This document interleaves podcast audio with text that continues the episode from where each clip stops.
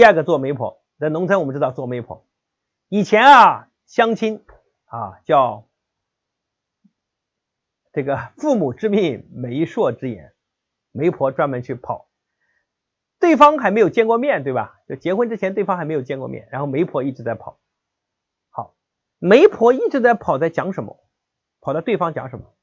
他到男方跟男男士那边讲说，哎呦，那个女的啊，家教特别好，特别旺夫，特别能吃苦，对吧？情绪特别稳定。然后再到那个女方去讲，说那个小伙子特别帅，特别有责任感，特别有上进心，他们家特别有钱。好，两个一看呢啊，当然我讲的，当然我讲的前提不是你们这个媒婆不是去撒谎，是媒婆在把双方的优点讲给对方听，不是撒谎。撒谎一旦发现结了婚被骗了，对吧？这个最后媒婆也倒霉了。就是他只是在女方展现男士的所有的优点，在男方展现女士的所有的优点，于是乎他们都心中想的是对方的优点，他们结合的满意度就很高。如果这个媒婆跑到女方跟他讲说，那个男的哦，已经好吃懒做，吃喝嫖赌，什么事都干尽了，真的完蛋了，你知道吧？然后，如果到到到男方讲说，哎呀，那个女的家啊，真的是伤风败俗的事都干遍了，你知道吧？这婚事就就合求了。所以，媒婆重要的作用是在双方介绍彼此的优点，让彼此看上对方。看上不是看得很完美，是彼此欣赏对方。所以，各位父母，你们在老师跟你孩子之间，你让他们之间眼神看对方能够有灵感。能够灵魂有共鸣，对吧？能够看对方懂得欣赏，背后的主要原因是你是媒婆，所以你回到家跟孩子要讲说，哇，今天我去开家长会，老师说你是个非常主动的孩子。你看，借老师的口讲说你是个非常主动的孩子，此刻老师的感觉是，孩子的感觉是什么？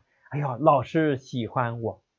然后再去见到老师说，老师啊，我家孩子说。你那么辛苦，那么努力，布置作业、修改那么认真，孩子们都好喜欢你哦。然后老师心目想，哇，他们很喜欢我。你看，你成功的让你孩子跟老师间接上头了，看都喜欢上了对方。那你的工作不就是这个吗？对吧？但是也有父母水平低的，干嘛呢？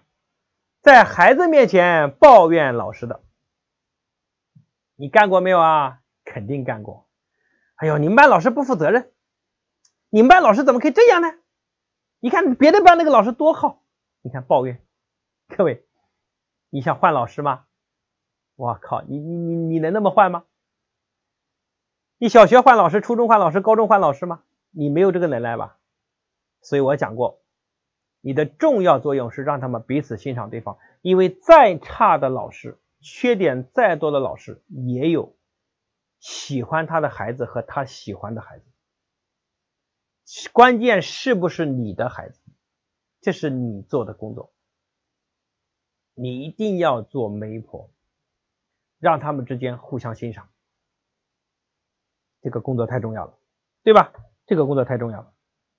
来，我现在讲一个很严肃的问题，这个问题真的好严重。就现在，我一到线下，比如说到哪里讲课，这个所有的父母都特别想把孩子带来找我，给他孩子说两句。各位，你想过吧？你孩子优秀，是我说的多，还是他主动的多？对吧？啊，当然，我讲这点的时候，其实已经讲到我讲的第三点了，叫拜菩萨。